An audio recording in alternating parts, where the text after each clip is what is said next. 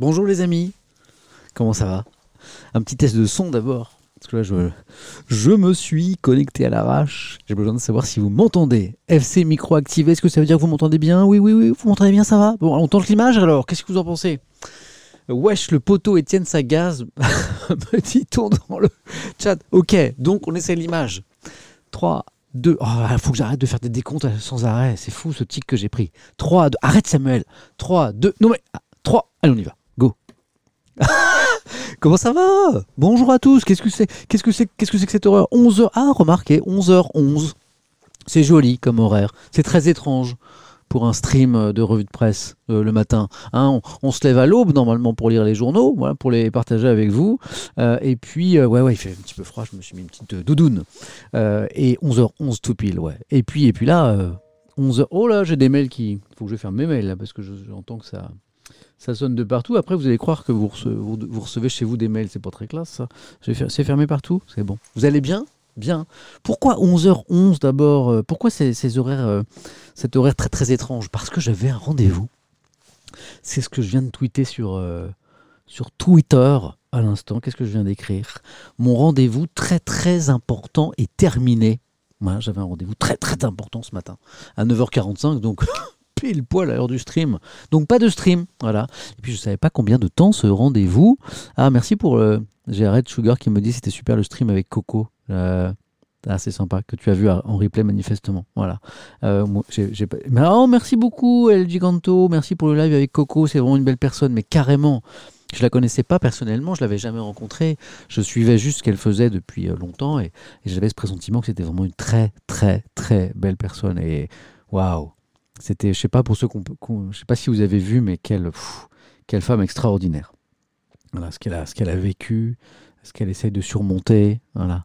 Euh, mais je vois que ça vous a. Oh, mais merci, je suis content que vous ayez aimé ce moment parce que c'était vraiment super formidable. Ah, vous me faites, vous savez, c'est comme un beau moqueur ce que vous me dites là parce que c'était vraiment un chouette moment. Donc, ce rendez-vous très, très, très, très important de 9h45 est terminé. Je savais pas combien de temps il allait durer, je savais pas si je pourrais streamer. Je me suis allé 11h, 11h10, ça se tente, ça se tente. Donc, euh, voilà, euh, ça se tente jusqu'à jusqu'à l'heure du déjeuner familial, ça se tombe jusqu'à midi 30, ça va être un petit, live, un petit stream. Donc je sais pas si on ira voir la presse en région ce matin, mais je me suis dit, j'étais pas là hier, je sais même pas si j'ai streamé dimanche, je crois pas hein, non plus. Samuel, tu te dois quand même un petit peu. Voilà. Je suis en moto, non je suis pas en manteau, j'ai juste une petite doudoune, j'ai un, un peu froid. Mais euh, euh, Luma, ouais, j'ai Luma bien sûr. Euh, mais, mais, mais, mais qu'est-ce que je voulais vous dire? Euh, oui, hein, je sais que je vais vite m'échauffer et que je vais enlever cette doudoune très très vite. Euh, super, je suis en retard, le bonjour. Ouais, oui, carrément. Merci pour, oh, merci pour Coco, c'est super, vous êtes top. Bon, alors, le, sommaire aujourd'hui, c'est simple. Un petit stream à la cool, euh, mardi 6, on lit les journaux ensemble. Voilà, a priori la presse nationale. et, puis, puis on, puis on en parle ensemble, puis on, essaie d'en rigoler aussi, parce que c'est quand même plus sympa. moi je suis de Paris, et vous, vous êtes. J'ai pris l'accent parisien. Vous êtes de Je suis de Paris, et vous, vous êtes d'où? Vous êtes d'où là? Hein? Vous êtes d'où Vous êtes d'où il y, a ça qui m'ont fait la blague. Je suis, oui, je suis très doux. C'est parti. Évry, Angoulême, Allemagne, Strasbourg, Châtillon, Vendée, euh, Pluton. Ah, c'est, il paraît qu'il fait beau là-bas en ce moment. Tours, un jour, on aura la météo de l'espace. Alors ce matin sur Mars, et euh, pour nos colonies là-bas. On aura ça un jour, vous verrez. Et Annecy, Koweït, waouh, hey euh, le... Tournai en Belgique, Lyon, Suisse, Le Havre, Montpellier. Je prends à l'arrache parce que vous êtes, mais vous êtes des milliards déjà ou quoi? Euh, La Réunion, Clermont, Toulouse, Corée. Hmm, j'ai vu un Tahiti, j'ai vu un Albi, j'ai vu chez, chez moi? C'est Hélène qui regarde, qui m'écrit des messages, trop gentil. Bah alors dis-moi, chérie, quand c'est l'heure de manger alors. Hein. Euh, au bureau, mais le meilleur endroit de me regarder au bureau, Verneuil-sur-Seine, Le Mans, euh, La Palisse, Toulon, Avignon, Bourges, Moscou. Alpha du Centaure, on a toujours des gens d'Alpha du Centaure, il paraît que c'est très joli là-bas aussi, notamment euh, au mois d'avril, il paraît que c'est une bonne saison. Vernon, Blois, 40. Ah, je connais pas la commune de 40. Tiens, c'est où? Eh, FC Curiosité là 40, c'est vraiment une commune, ça? Allons voir ensemble. 40. Car je connais l'adjectif, euh, comment on dit, numéral, c'est comme ça qu'on dit? 40. Site officiel de la commune, j'ai trouvé, c'est dans le département de l'Hérault. Ça s'écrit comme 40 le chiffre, et c'est en région Occitanie. Nous voilà un peu plus avant. Saint-Gilles-Croix-Vie, je connais ça. Il y a de la, on pêche de la crevette là-bas, la, langoustine même pour être tout à fait précis. Je crois qu'il y a des marailleurs. Hein. Il y a un marché de, Il y a un marché de. Il y a une criée, comme on dit, pour le poisson et les coquillages. La plaine Saint-Denis, confinée respectueusement, me dit Rideau 2. Euh, bonjour Samuel, merci pour le oh là là en réponse à mon tweet. Je l'ai vu ton tweet, c'était drôle. Euh, c'est la sardine à Saint-Gilles? C'est la sardine? Il n'y a, pas, a pas un peu de langoustine aussi? J'ai des mémoires de. Mon papa était poissonnier, j'ai des mémoires de, de langoustine vivante, toute fraîche, pêchée à la criée de, de Saint-Gilles-Croix-de-Vie, mais je me trompe peut-être. C'était des souvenirs d'enfance, alors peut-être que j'ai confondu. Bon, bah merci. Est-ce qu'il y a des nouveaux? Est-ce qu'il y a des nouvelles qui, n'ont jamais été avant? Vous étiez où tous ces quatre mois passés dans la matinée Étienne? Il y a des nouveaux ou pas? Qu'on les accueille, qu'on leur explique le concept un petit peu? Euh, Je suis nouveau, Prince, euh, salut, ou Prince, nouveau ou nouvelle, euh, améthyste, ok. John Crazy, il y a encore des nouveaux, mais alors combien de temps il faudra que je stream pour qu'il y ait plus de nouveaux? Ah, c'est trop mignon, mais vous êtes plein Je suis, je suis vieux, me dit Gentil Toutou, mais, mais c'est très bien. Euh, un habitué pour ma part, ok. Salut Philippon Pierre, mais oui, Pierre, salut. Petit, ah bah c'est cool, bah, je suis très content. Alors le concept, il est très simple. Qu'est-ce qu'on fait? Ça y est, je suis échauffé, je peux enlever ce petit truc. Le concept, on lit les journaux ensemble du lundi au jeudi, c'est la bonne presse papier, mais je, celle que je kiffe, moi, j'adore, vous avez compris, hein, je kiffe les journaux, j'adore parce que parce que c'est un bel objet, parce parce qu'on y apprend plein de choses, parce qu'il nous aide à comprendre en prenant le temps le monde dans lequel on vit. Donc je kiffe la presse papier du lundi au jeudi. Vendredi, samedi, dimanche, c'est sous forme numérique. Je passe pas à France Info le matin, donc euh, je le télécharge sur ma tablette. Mais là, on va avoir ce plaisir euh, du papier. Donc on lit les journaux ensemble, on parle ensemble, puisqu'on n'est pas à la télé, on est sur euh, sur Twitch, voilà. Donc je, jette au maximum de regard du côté du, chat, voilà. Ah, je dois faire mes lettres de motivation pour Parcoursup, je sais pas quoi mettre à l'aide. Oh là là, Naté 773. Oh, je suis, je suis content de pas avoir connu ce système, il me fait flipper un petit peu. C'est stressant, non, Parcoursup hein? Euh, C'est quoi cet horaire, Sébastien euh, me demande-t-il à l'instant? Bah, désolé, j'avais un gros rendez-vous très important au boulot à 9h45, je pouvais pas y couper. Non, non, non. c'est pour ça que je commence si tard aujourd'hui. Donc on lit les journaux ensemble, on parle ensemble. Et, le cadre, c'est un cadre cool. Voilà, c'est-à-dire que tous autant que vous êtes, là vous êtes déjà un peu plus de 3300, bah vous avez des opinions, des idées différentes, voilà. Et c'est cool, hein, ça veut dire qu'on est en démocratie, on a bien de la chance déjà de pouvoir exprimer ses opinions, mais évidemment on le fait de façon respectueuse, sinon bienveillante les uns par rapport aux autres. Donc euh, euh, soyez cool dans le chat, et puis les, les, idées qui sont un peu moisies, il y en a parfois. Certains s'égarent et arrivent ici, je sais pas, ils viennent je sais pas d'où. d'un autre stream, ils sont perdus et puis et puis euh, ils ont ils ont des mots qui sont qui voilà des mots qui sont qui sont le moisi. J'aime bien j'aime bien cette expression et euh, en général ça n'arrive pas souvent, mais on les invite à aller voir ailleurs puisque nous sommes ici entre gens de bonne compagnie et on exprime on s'exprime en toute intelligence et respect, surtout dans notre. Je fais une petite parenthèse là. Cette période, oh là là, moi, je dis souvent, mais euh, Internet, les réseaux sociaux, ça, ça, ne sont que des outils, on n'en fait que on fait ce qu'on veut. C'est-à-dire que c'est un outil, on peut faire du bien avec et du, mauvais. sérieux Twitter, sérieux Twitter? Euh, ces derniers temps là, pas seulement sur les trucs euh, qui font débat. Je sais que certains aiment pas le, fait que j'amène du débat politique sur Twitch. Donc ça, me, me dérange pas ça qu'on qu'on m'agresse avec ça, parce que je, comprends. Je, encore qu'on soit pas d'accord avec moi, c'est la démocratie, c'est cool. Mais sur n'importe quoi, en fait, n'importe quel tweet que je peux faire ces derniers temps, mais même genre, euh, je dis, ah, il fait beau aujourd'hui, mais je vais prendre des, des commentaires de naze parfois, quoi. Il y a des gens qui comprennent que ça à foutre euh, d'être dans la violence, dans l'insulte, dans... Euh, et surtout là, c'est plutôt que faire des efforts pour être ensemble, pour essayer de comprendre l'autre, se rapprocher, c'est ah c'est Twitter, c'est lapidaire tout de suite, c'est euh, vraiment des il y a de la méchanceté, mais aussi il y a de la connerie, et parfois on sent même qu'il y a de l'intelligence derrière, mais non la, personne a préféré plutôt agresser, peut-être même parfois pour faire un tweet qui va être liké parce que c'est bien bien bien finalement de critiquer et tout, et, je, vois des gens qui se greffent sur mes, mes tweets et clairement donc c'est pas souvent c'est pas une réponse, c'est un retweet avec un petit message et vraiment ça fait le tweet pour, euh, pour faire du buzz, quoi, mais du mauvais buzz. Quelqu'un me dit c'est Poisson Pané Live. Oh, je kiffe ton pseudo. Poisson Pané Live. C'est l'essence même de Twitter. Bah, je suis pas d'accord avec ça. Enfin, je suis pas d'accord avec ça. Ça devrait pas être ça. Moi, je pense que Twitter, ça peut être un bel outil aussi si on s'en sert bien. Mais ça m'aide, ça me dose, ça, ça m'a mis un coup au moral, je vais vous dire. Là, à un moment, je me suis, là, ces derniers jours, je me suis dit, ah, je vais arrêter, hein, je vais arrêter Twitter. Mais en même temps, c'est un bel outil, on peut, on, peut, on peut communiquer sur des choses positives. Et moi, c'est là que j'annonce mes, mes rendez-vous sur Twitch, et puis mes invités. Et, puis, j'y vois passer plein d'infos aussi euh, sur euh, Twitter. Donc mais vraiment ces derniers jours, ouais, ça m'a mis un coup au moral de voir euh, bah, parfois la, la haine qui peut se déverser sur Twitter. Alors il y a les, les, messages que je lis qui sont publics, puis il y a les DM que je reçois aussi. Bon là, vraiment c'est chaud. Bon, pardon, je ferme la parenthèse, mais voilà. Mais essayons, essayons un peu d'aller plutôt les uns vers les autres, même quand on n'est pas d'accord.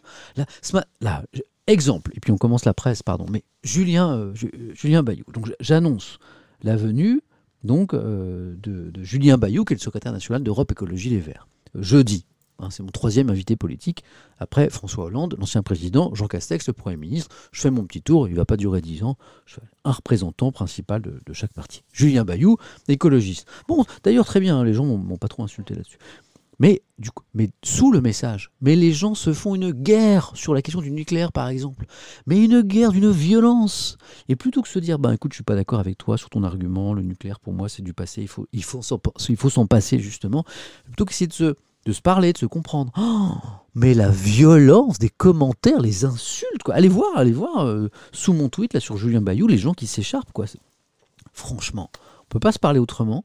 Il y a, vous savez, des sociologues, des philosophes qui disent qu'on est rentré un peu dans une société de la fragmentation, avec plein de petits îlots euh, qui s'ignorent de plus en plus, avec de plus en plus de, séparation. De.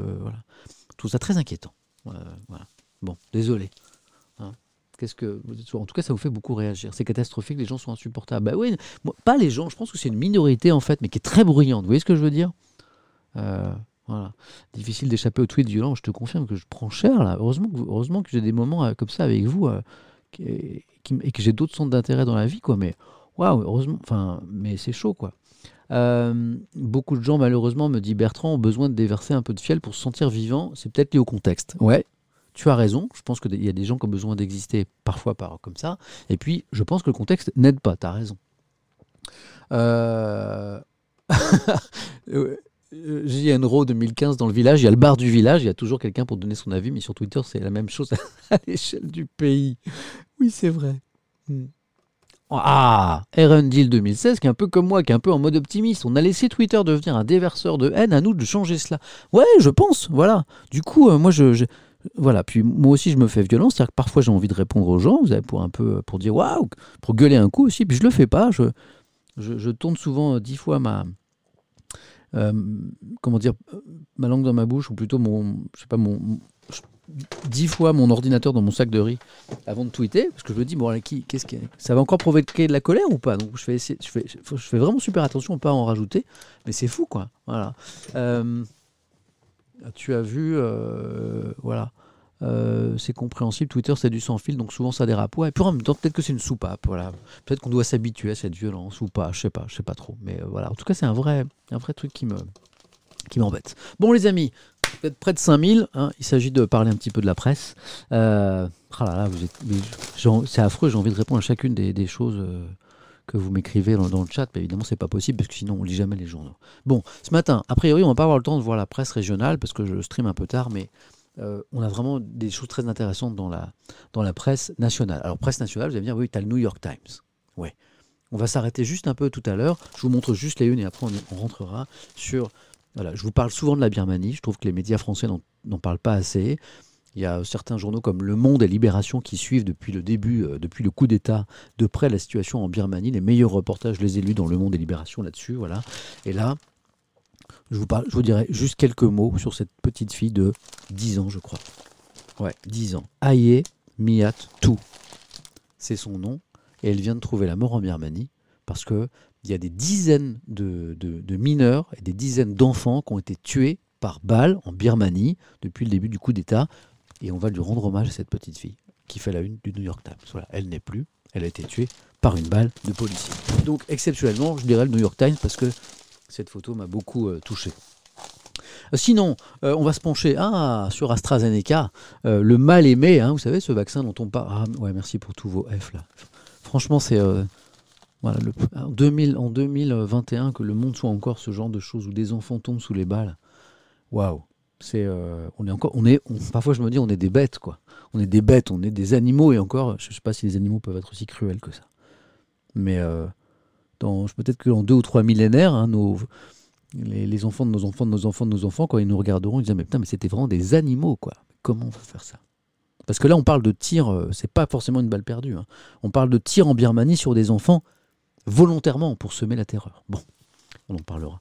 Euh, alors AstraZeneca, c'est le, vaccin dont tout le monde parle, pas pour des bonnes raisons, puisqu'il inquiète un peu. Vous savez qu'en France, il y a des gens qui ne veulent pas se faire vacciner avec l'AstraZeneca. Du coup, il y a des doses qui restent même. Euh, Libération fait un dossier assez intéressant euh, pour, et prend position d'ailleurs, de façon assez courageuse, parce que c'est pas facile de prendre position. Est-ce que vous m'entendez bien? Parce que je ne m'entends pas très fort, je monte un tout petit peu le son pour vous. À la une de l'humanité. Attendez, c'est pas autre chose dans l'IB Euh, Ah oui, on aura un article sur Marine Le Pen aussi. Libération, ils sont pas très Marine Le Pen. hein, quand ils peuvent lui mettre un petit taquet, bon, ils, lui en- ils lui en mettent un petit. Marine Le Pen se glisse dans sa, dans sa peau de banal. Alors même si on n'aime pas le regard de l'IB sur le RN et l'ex-FN, regardez-moi ce titre.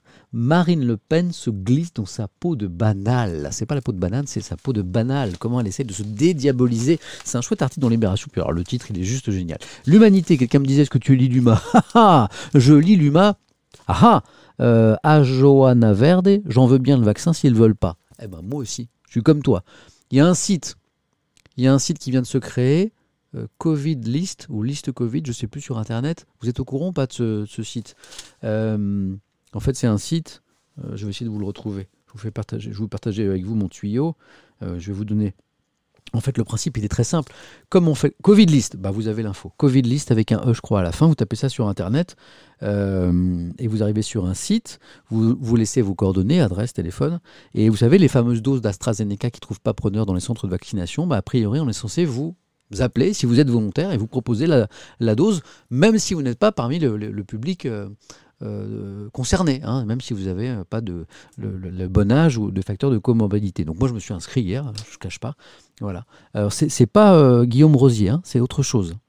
Hein, c'est pas parce que Guillaume Rosier, qui est formidable, hein, qui, est un, qui garçon qui ne met pas totalement, lui, la dernière chose qu'il a créée, c'est ce, site, mais réservé aux gens qui aujourd'hui sont dans les critères d'attribution des vaccins, hein, qui leur permettent de trouver euh, très facilement une, dose euh, dans la zone géographique où ils sont. Donc ça, c'est un super travail de Guillaume Rosier. Là, c'est encore autre chose.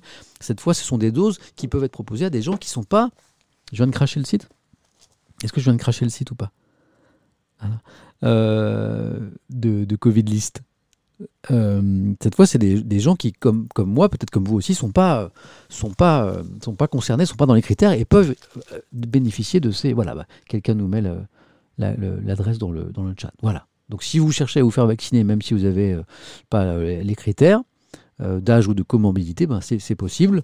Euh, voilà. Euh, après, je sais pas. Il y a déjà, quand je me suis inscrit, il y avait plus de 200 000 inscrits déjà. Donc peut-être qu'on ne sera pas appelé du tout. hein. Voilà. En tout cas, je me suis inscrit hier. Bah, justement, l'humanité en parle. hein, comment relever le défi vaccinal C'est intéressant parce que l'humain est super critique depuis le début avec la politique sanitaire du gouvernement depuis un an. Et là, pour la première fois, ils disent, ils disent du bien, enfin du bien, un petit peu de bien. Alors ça m'a ça m'a un peu intrigué.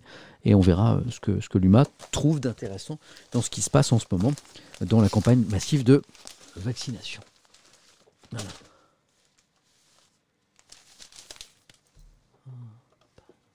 Euh, pardon, parfois j'ai des commentaires.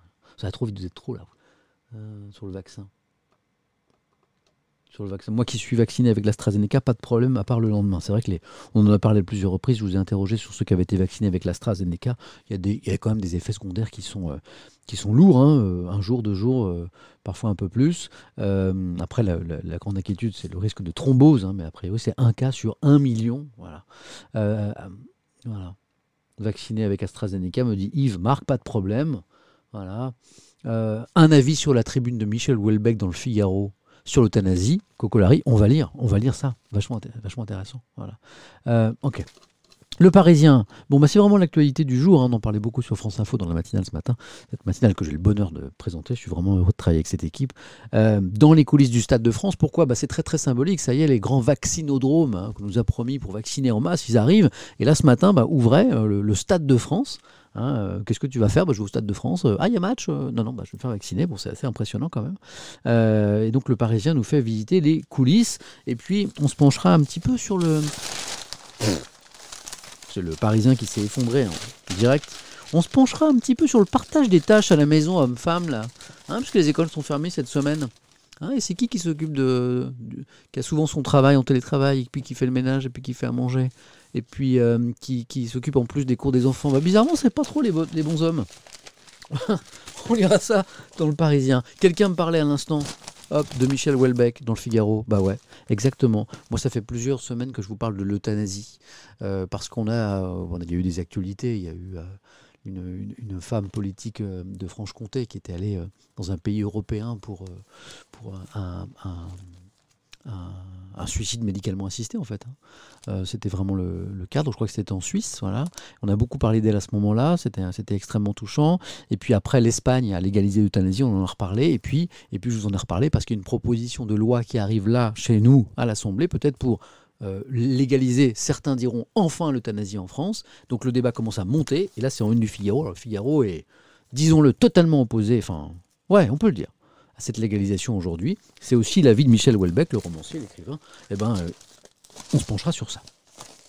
Sinon, l'opinion euh, s'intéresse au plan de relance américain. Ça peut paraître un petit peu sec comme ça, c'est de l'économie, c'est de la macroéconomie, sauf quand on voit les chiffres, 4000 4200 milliards de dollars. Donc c'est un plan de relance mais complètement dingue. On peut vraiment parler d'un New Deal, un petit peu comme la politique de Roosevelt euh, après la, pour mettre fin à la crise des années 30 aux États-Unis. C'est un peu euh, c'est un peu énorme et donc ça, ça, devient très intéressant. Euh, et puis un petit peu d'économie avec les échos, avec les bourses qui font le pari de la reprise. Et puis un article sur le, euh, des chiffres très impressionnants de création d'emplois aux États-Unis, genre un million de créations d'emplois là récemment, et on se dit, waouh, ils sont vraiment très forts, et nous, qu'est-ce qu'on bouine, quoi? Euh, Qu'est-ce qu'on bouine? Euh, c'est un vieux, je sais pas si vous comprenez quand je dis qu'est-ce qu'on bouine, euh, un vieux, un vieux patois à moi, ça c'est qu'est-ce qu'on fait quoi nous les Européens? On, est un peu des rigolos, un million d'emplois. Ouais, mais on verra peut-être que c'est plus compliqué que ça. J'en ai parlé avec notre spécialiste éco ce matin sur France Info. Je lui ai posé des questions pour pas vous dire des bêtises et on était assez d'accord. Et puis un petit mot de football, Tatin Bayern Munich PSG. Alors on pourrait croire que c'est ce soir hein, quand on voit la une, on se dit ouais il y a match. Pas du tout, c'est demain, mais le match est tellement important que c'est déjà la une de l'équipe. Voilà. Euh, qu'est-ce que vous en pensez? C'est intéressant, hein, c'est un, joli programme. Je viens juste d'arriver, j'ai loupé grand-chose. T'as loupé le sommaire. Euh, c'est Mika. T'as loupé... Euh, ah, quand Bader de Highside de, la rencontre Étienne ah, C'est une bonne idée, tiens, il faudrait que j'invite Bader. Ou qu'on se fasse un stream en moto plutôt. Le PSG va se faire défoncer, Sandman, mais non, mais non, faut pas. Ah, le moto GP, ah ouais, le moto GP. Hier, c'était pas hier, c'était dimanche. Hein. C'était pas, pas le lundi de Pâques, MotoGP. Hier, hier j'étais triste de ne pas vous faire euh, la presse, parce qu'hier, il y en avait, MotoGP, avec les deux Français, hein. euh, Zarco et Quartararo. Zarco, leader du championnat du monde, deux fois deuxième. Euh, Quartararo, vainqueur du, Grand Prix. Ah, j'aurais voulu vous en parler, c'était dans l'équipe, c'était dans le Parisien, mais bon, hier, j'ai pas streamé. J'ai même fait un sondage sur Twitter. J'ai préféré passer du temps en famille en ce lundi de Pâques. Bon, donc, comme je le disais, alors j'ai pas, ouais, alors putain, vous, vous loupez rien, hein. vous êtes sans pitié. Hein. Kevsa 55, pas de monde aujourd'hui. J'étais crevé hier soir, j'ai pas lu le monde. En ce moment, je suis un peu mou du genou. Vous savez, pour un présentateur, il y a le mois de juin euh, qui est très difficile parce qu'on est en fin de saison, on a tout donné. Et là, j'ai l'impression qu'on est au mois de juin. Et on est le 6 avril. je crois que j'ai un peu trop donné. Et je suis pas en burn-out, mais je commence un peu à tirer un petit peu entre toutes mes activités. C'est pour ça que j'ai pas streamé dimanche, c'est pour ça que j'ai pas streamé euh, euh, lundi matin. Mais bon, mais en même temps, le week-end a été chargé quand même parce qu'on a fait, on a fait une, euh, la parole Étienne de 3 heures samedi soir spécial soignant. J'ai donné la parole pendant 3 heures à des soignants, des, infirmiers, des infirmières, des médecins, des aides-soignants, euh, des pharmaciens. Euh, c'était vachement intéressant. Puis, et puis le lendemain, on a remis ça avec Coco, donc même le week-end. Donc fais attention parce que je, je fais attention à pas. C'est la cinquantaine, me dit Delphi. Dans pas trop longtemps, ce sera la cinquantaine. Je crois que c'est l'âge. Je crois que c'est l'âge. Hein ou, tu crois que je fais trop? Moi, je sais pas. Bon, euh, bon, on va redevenir sérieux parce que je, je, voudrais prendre un tout petit peu de temps pour rendre hommage à cette petite fille de 10 ans qui avait 10 ans puisqu'elle vient de trouver la mort en Birmanie. Voilà. Et c'est la une du New York Times et je dis bravo au New York Times de, bah de, de saluer la mémoire de cette petite fille qui, bah, qui rien fait à part d'être au mauvais endroit, au, mauvais moment et dans un pays où les militaires et les policiers ont tout simplement perdu la tête parce qu'il n'y a pas d'autre mot. Qui est cette petite fille? Elle s'appelle Aye Miyat Tu. Elle avait 10 ans. Elle a été tuée euh, le 27 mars dernier à alors Myanmar, comme le titre du New York Times, et nous on va dire la Birmanie, puisque Myanmar, on en a déjà parlé ensemble, hein, euh, c'est le nom que la junte militaire au pouvoir a donné il y a quelques années à la Birmanie.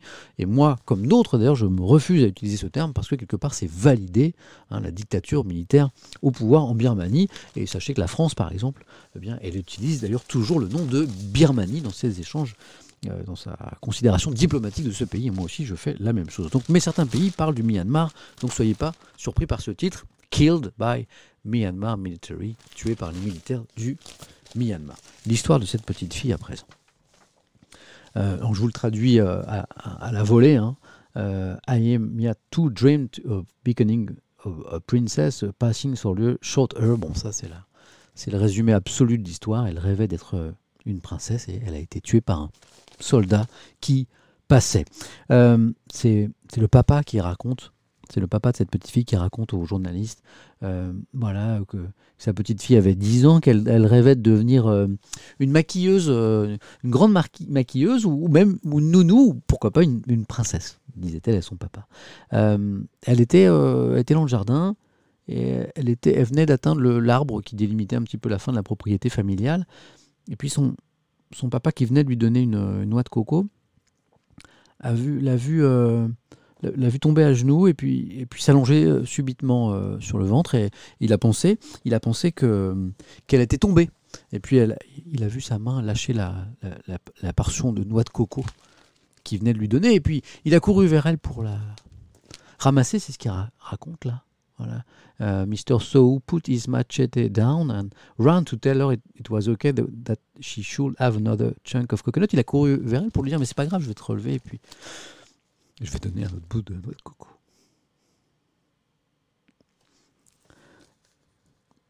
Et après il raconte. Oh, que ces histoires sont trop dures.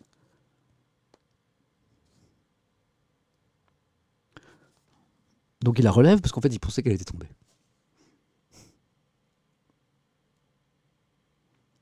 Et puis il comprend pas parce qu'il y a du sang partout. Voilà. Et en fait, et en fait, elle venait de prendre une balle, voilà, tirée euh, par un par un policier. Et alors là, on comprend pas. Et puis alors, euh, eh ben, New York Times nous explique en fait que, et ça, je vous, en ai déjà parlé avec des articles du Monde et de Libération, que, eh bien, les euh, pour pour pour mettre fin aux manifestations euh, pacifistes des Birmans contre le coup d'État militaire, eh bien, pour mettre fin à ça, les militaires au- qui, ont, qui ont fait le coup d'État ont décidé de, de- de répandre la terreur, donc de tirer à balles réelles sur les manifestants, mais de tirer aussi à balles réelles sur les gens qui regardent les manifestants, et parfois de tirer à balles réelles sur les gens.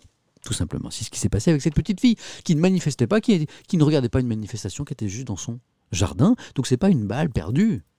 C'est un tir. C'est un tir qui vise l'enfant pour répandre la terreur. Restez chez vous, quoi. C'est ça qui s'est passé.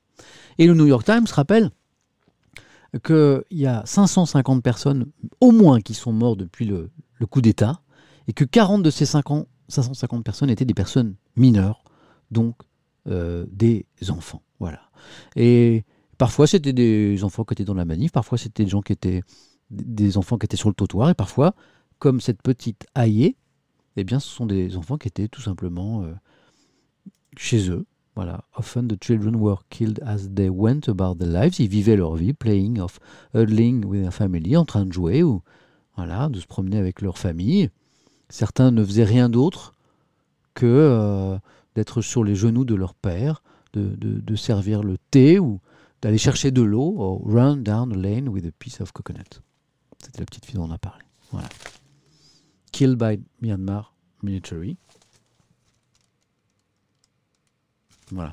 Quand j'ai vu cette une du New York Times, je me suis dit, ce matin, même si j'ai un rendez-vous qui est long et, et compliqué, je- il, faut que je, il faut que je stream pour vous parler de cette petite fille. Voilà. Et, euh, et qu'on continue à suivre ce qui se passe en, Birmanie. Allez, on revient à l'actualité en France.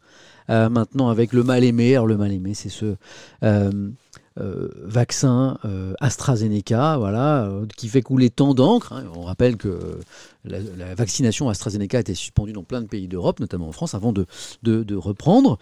Euh, et on a un dossier très intéressant de Libération sur la question des livraisons de vaccins aléatoires. Un PDG confiné en Australie, une suspicion, c'est surtout ça qui est intéressant, d'effets secondaires qui entretient la méfiance du public.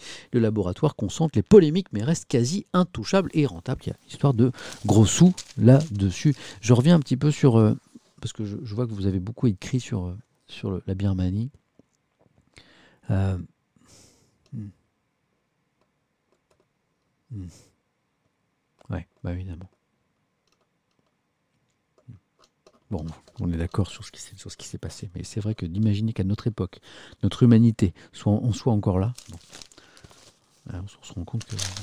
Bon, bref. Donc AstraZeneca. Alors ce qui est intéressant, c'est que AstraZeneca, c'est le mal aimé. Vous connaissez peut-être des gens dans votre entourage, moi j'en connais, de gens euh, informés hein, qui lisent les journaux, qui disent oh là là, une pharmacienne même. Hier, je discutais avec une pharmacienne, hier ou avant-hier, dans mon quartier, et puis je lui dis, ah, un peu en mode euh, filou, euh, vous n'auriez pas du AstraZeneca Genre, euh, j'ai entendu dire que certains pharmaciens, en fin de journée, qui n'avaient pas trouvé suffisamment de gens à vacciner, parfois ils proposaient de vacciner des gens un peu qui passaient, quoi.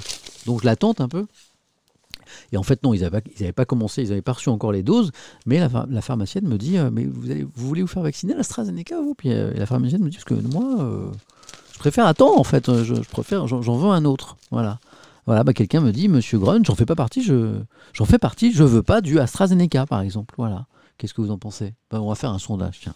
Euh, et bien, Libération, c'est assez courageux, prend, position, prend parti sur, sur ce, ce, point. Édito d'Alexandra Schwarzbrod. Depuis quelques mois, l'édito est vachement bien troussé. Depuis quelques mois, son nom tourne en boucle dans les médias, et pas que pour le meilleur. À tel point qu'on a vu le week-end dernier des candidats au vaccin prendre leurs jambes à leur cou à la seule idée de se faire injecter son produit. Manifestement, c'est le cas de, certains.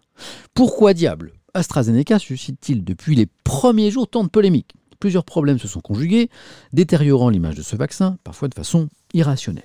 La suspension pendant plusieurs jours en mars de son administration, à cause de quelques morts suspectes à la suite de son injection, a paniqué le grand public. Sur ce point, soyons clairs, écoutez ce que dit Libération. Les autorités sanitaires européennes ont réaffirmé leur confiance dans ce vaccin soulignant les très faibles cas de thrombose, accident vasculaire, hein, euh, par rapport au nombre considérable de vaccinés et dont le bénéfice majeur euh, qu'il continue à apporter comparé au risque d'attraper le Covid et d'en mourir. Se détourner massivement de l'AstraZeneca aurait pour première conséquence de prolonger encore les contraintes sanitaires. Ce qui est vrai en revanche, c'est que le labo suédois est un nouveau venu. Alors il y a deux, il y a deux temps en fait dans cet édito. Il y a, une partie de l'édito qui nous dit bon, allons-y, quoi. Le risque est super, faible. Bon, c'est assez courageux de la part de Libération qui se mouille un peu, qui pourrait dire bon, attendez, moi je ne me prononce pas là-dessus. Euh. bon, euh, Libération nous dit bon, euh, voilà, a priori, c'est allons-y, quoi. Puis un deuxième temps dans l'édito. Ce qui est vrai, c'est que le labo suédo-britannique est un nouveau venu sur le marché des vaccins. Il s'y est engouffré dès les frémissements de l'épidémie, dopé par les avances considérables faites par l'Europe à tous ceux qui s'engageaient à travailler sur un vaccin. L'urgence était telle alors à Bruxelles qu'on était prêt à distribuer de l'argent à tout va, négligeant de prévoir des pénalités en cas de retard de livraison? Pour Libé, le scandale, c'est pas tellement le vaccin, c'est les retards de livraison. Une fois le vaccin trouvé en 12 mois, une prouesse, euh, le labo était en position de force et les Européens pieds et poings liés. Pour Libé, en fait, les Européens se sont super mal débrouillés avec euh, le labo. Et AstraZeneca en a joué, jonglant entre ses promesses et les réalités de ses capacités de production et de livraison. C'est pas très honnête ça. Hein. si l'Europe s'est montrée capable de passer des commandes de cette importance de façon groupée, elle a en revanche affiché sa faiblesse dans le rapport de force et sa prise de sanctions, une leçon dont elle saura sûrement se souvenir. On l'espère en tout cas pour Libération, le vrai scandale AstraZeneca. Hein, c'est pas tellement le produit. Libé nous dit non, ayons confiance. Euh, statistiquement, il y a très très peu de cas de thrombose, mais c'est plutôt la façon dont l'Union européenne a euh, géré ses commandes. Euh, qu'est-ce que vous en pensez, l'AstraZeneca Je remonte un petit peu le chat. Euh, à Envaya, Vro, mes parents de 74 et 74 se sont fait vacciner la semaine dernière, aucun effet ressenti, tout va bien. Tu les embrasses bien de notre part. Et je suis content pour eux. ok. Hmm. Mhm. Hmm. Bonjour, je suis vacciné AstraZeneca et tout va bien, me dit Cafarnum. Euh, ok. Euh, 5 nous dit 34 thromboses sur 17 millions en Angleterre. Buvez du coca deux fois par semaine, vous aurez autant de chance. Euh, hmm. ok, c'est intéressant vos commentaires. Oh. Ok. Euh, ouais, ok. Ok. Il y a plus de chances, nous dit Embrouille, de développer une thrombose. Ça, je l'ai lu en prenant la pilule et bizarrement, ça choque personne. Très intéressant. Bon, on va faire un sondage. Vous, hein, vous, demain.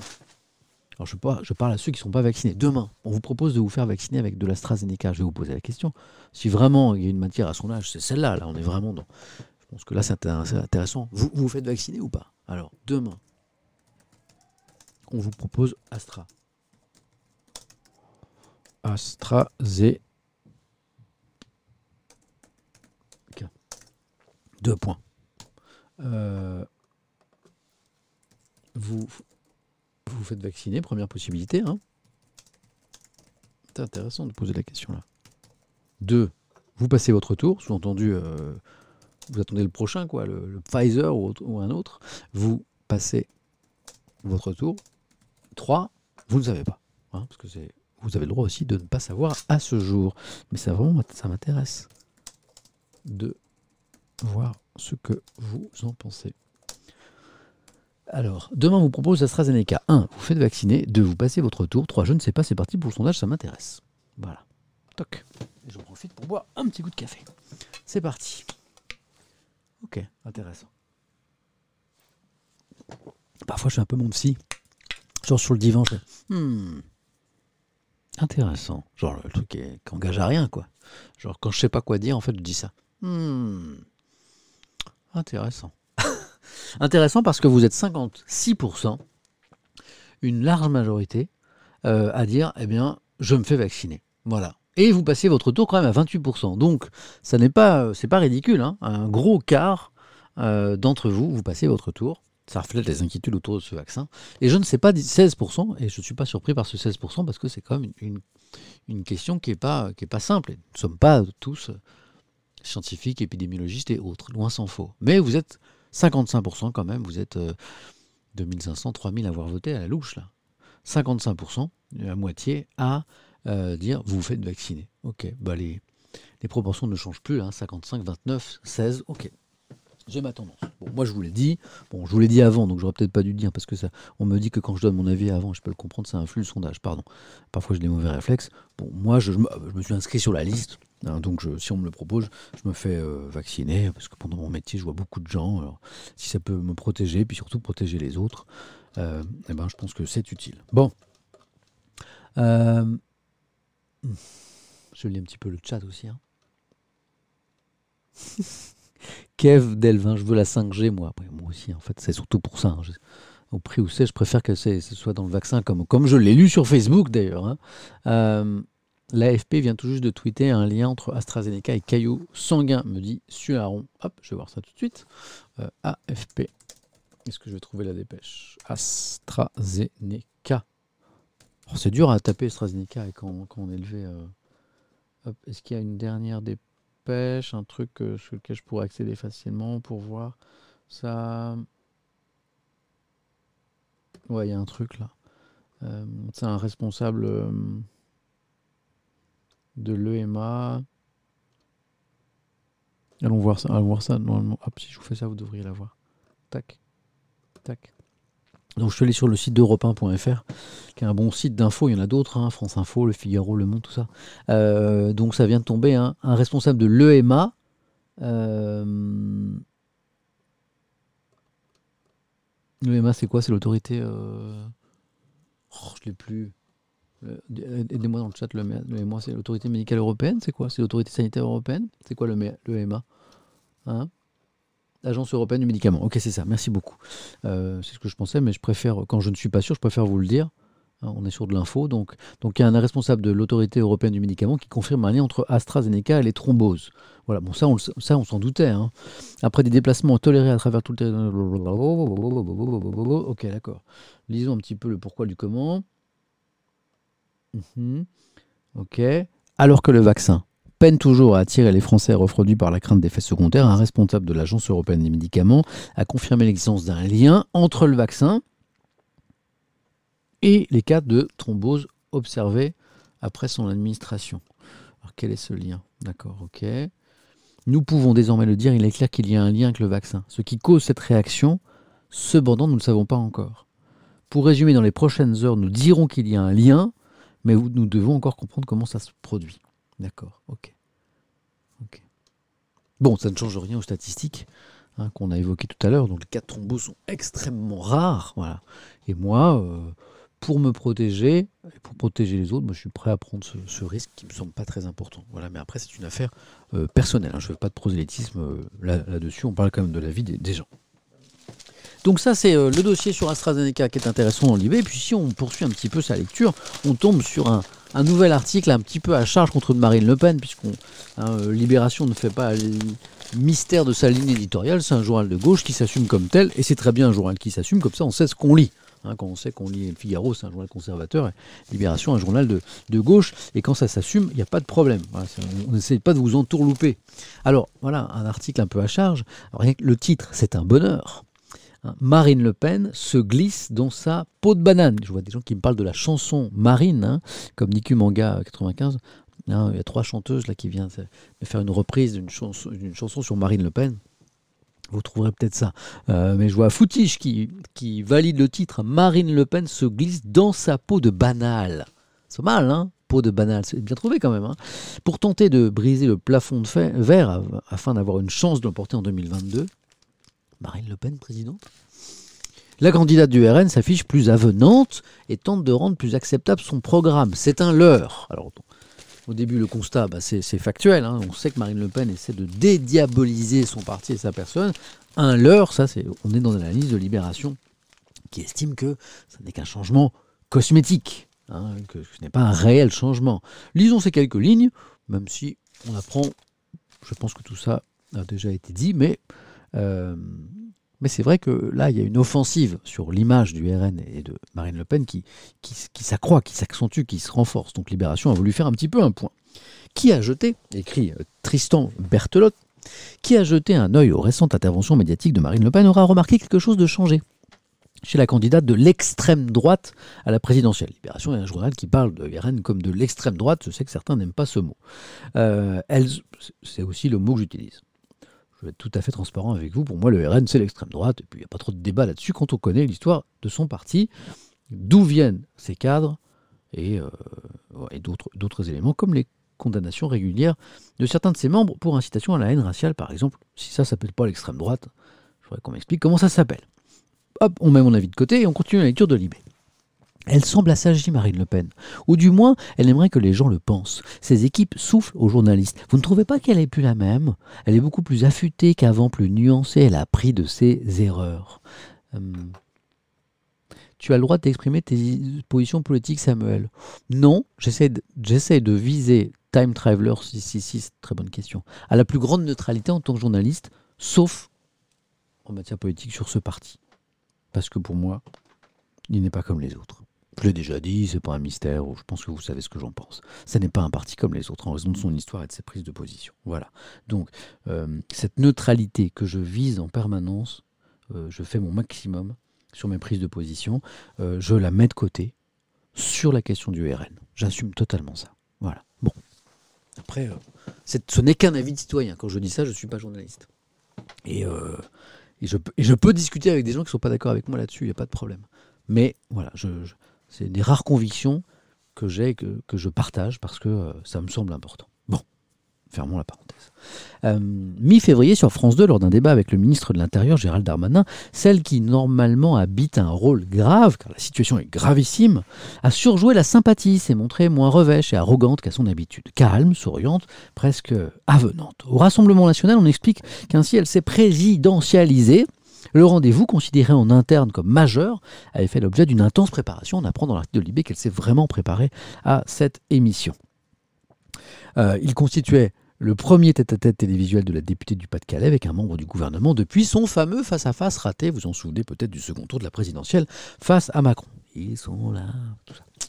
Euh, la candidate à la présidentielle avait convoqué en amont ses plus proches conseillers, son beau-frère, Philippe Olivier, pour les inspirations grandiloquentes, le cryptique cercle écrit des Horaces, c'est un groupe de hauts fonctionnaires au service du RN, et pour les questions de fond. Et pour l'attitude, Pascal Humeau, un ancien présentateur des chaînes info, tiens, tiens, qui depuis un an et demi coach les cadres du RN à la prise de parole en public. Il faut savoir que les personnalités politiques sont coachées, sont entraînées à la prise de parole en public, notamment aux interventions, et parfois par des journalistes ou des anciens journalistes. C'est intéressant.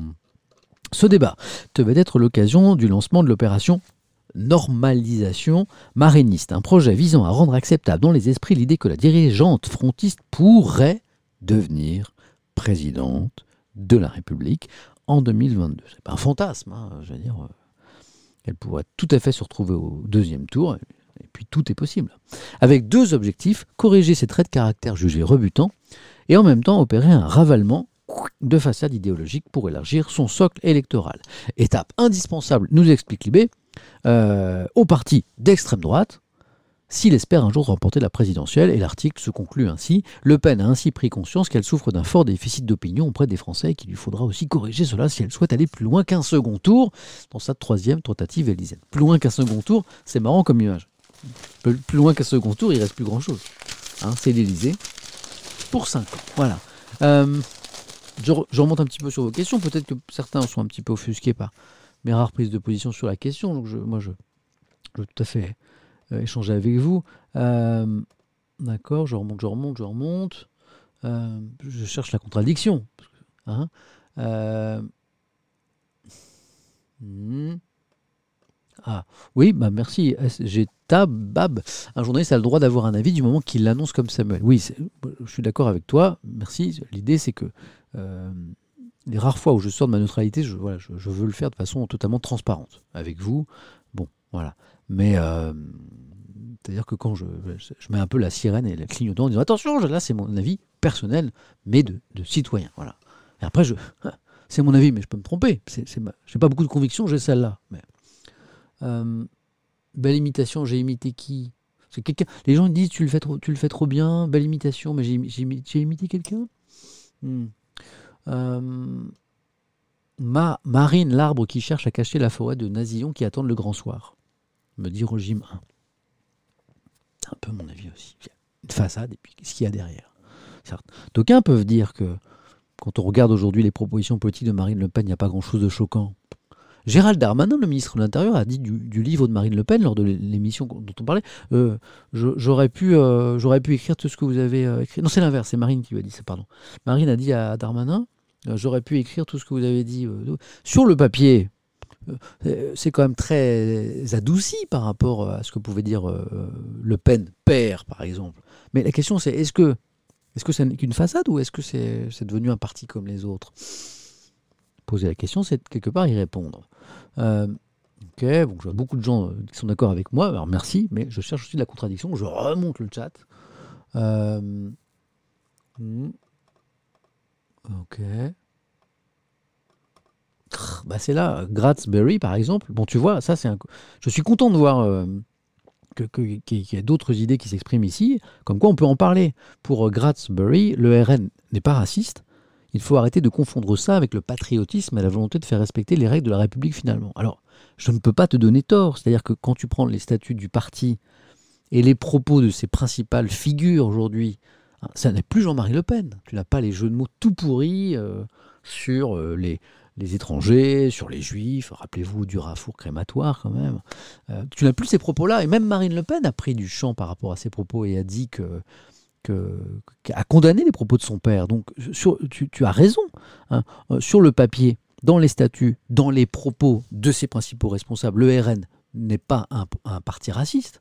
Mais je pense qu'il faut aller au-delà et que et que tu ne peux pas rester juste un, un parti, ça n'est pas qu'un discours à un moment qui peut être un discours de circonstance pour éventuellement conquérir le pouvoir. Je pense qu'un parti, c'est aussi une histoire.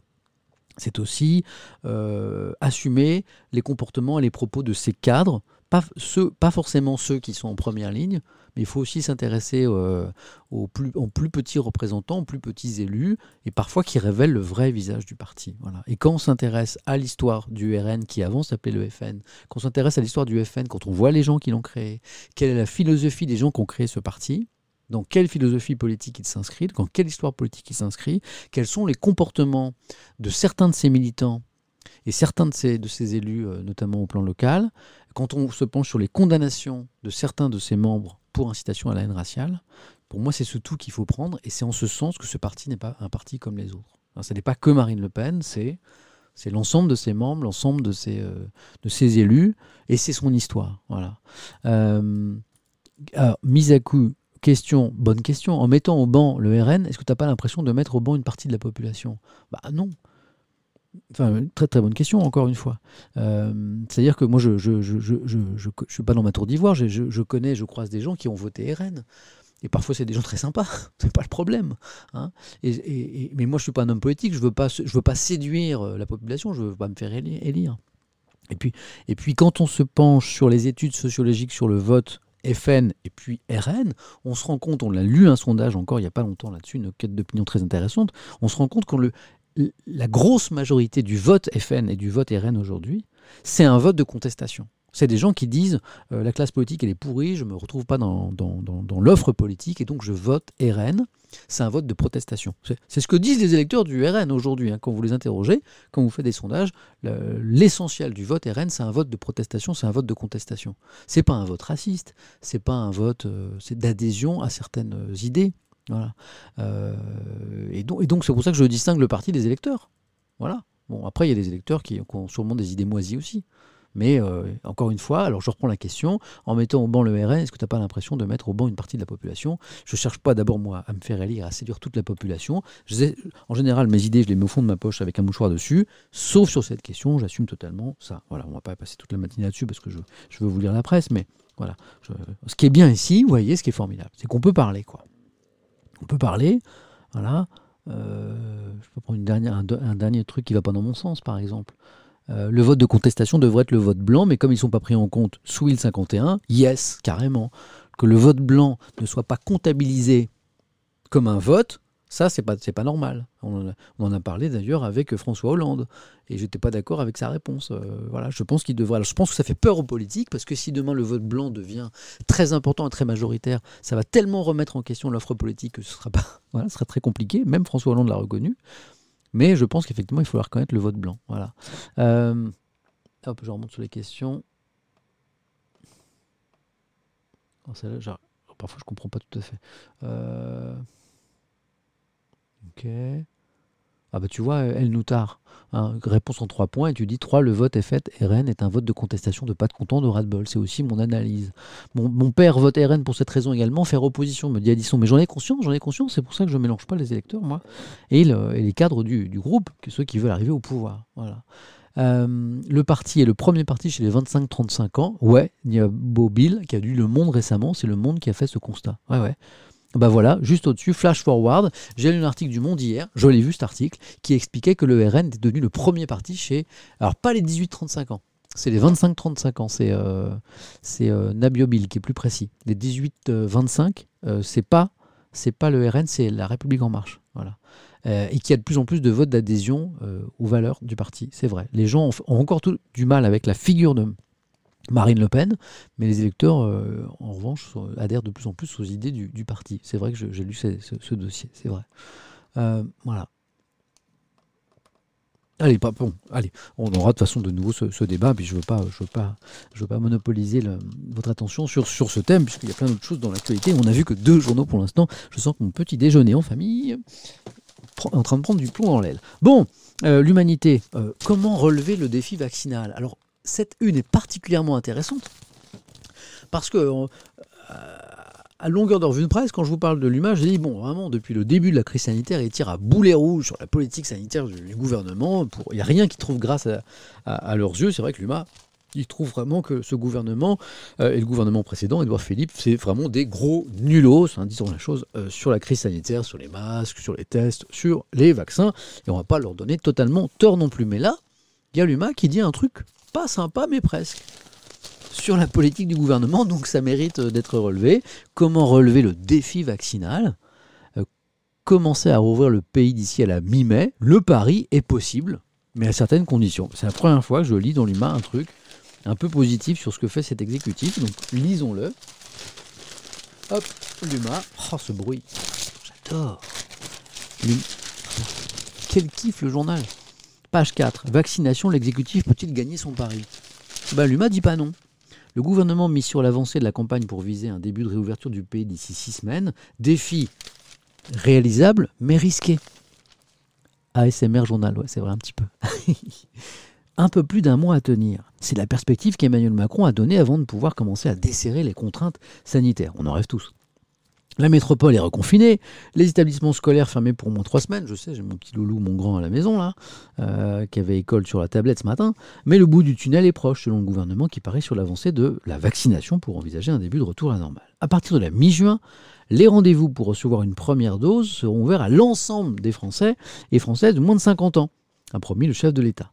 D'ici là, l'exécutif ambitionne d'avoir vacciné 30 millions de personnes, d'ici la mi-mai, avec une première dose. 9 millions, c'est pas rien quand même, ont déjà reçu leur première injection en France.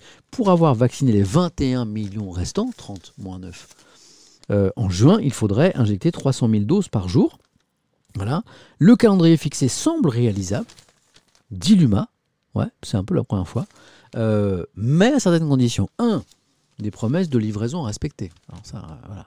Si effectivement la France est livrée des vaccins euh, commandés, ok. Mais on sait que les laboratoires, certains ont brillé par leur retard. Deux, soignants matériels, la logistique doit suivre. Euh, voilà, il faut que ce soit euh, au niveau de la logistique, ça suive. Pour l'instant, ça semble être le cas. Les pharmaciens vont vacciner, vous vaccinez déjà, les vétérinaires ont vacciné, les militaires ont vacciné, les centres de vaccination, on nous a promis au moins un grand centre de vaccination par grande ville. Bon, voilà. Mais l'humanité espère aussi, comme on l'espère tous, que ben, le gouvernement ne va pas faillir euh, cette phase de vaccination massive. On parlait de centre de vaccination.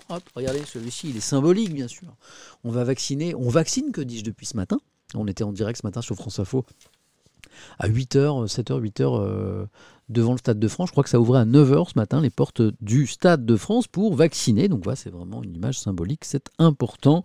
Symbole de la vaccination à grande échelle, l'enceinte de Saint-Denis ouvre ce matin au public objectif 10 000 injections par semaine. 10 000 injections par semaine, ok. Euh, et il y a deux autres choses dans le Parisien que je vais vous lire. Là, je voulais, juste montrer cette une euh, du Stade de France transformée en centre de vaccination. Mais d'abord, on va faire un truc que les petits nouveaux, les petites nouvelles ne connaissent pas. Qu'est-ce qu'on fait de temps en temps ici? Qu'est-ce qui est le plus important que tout?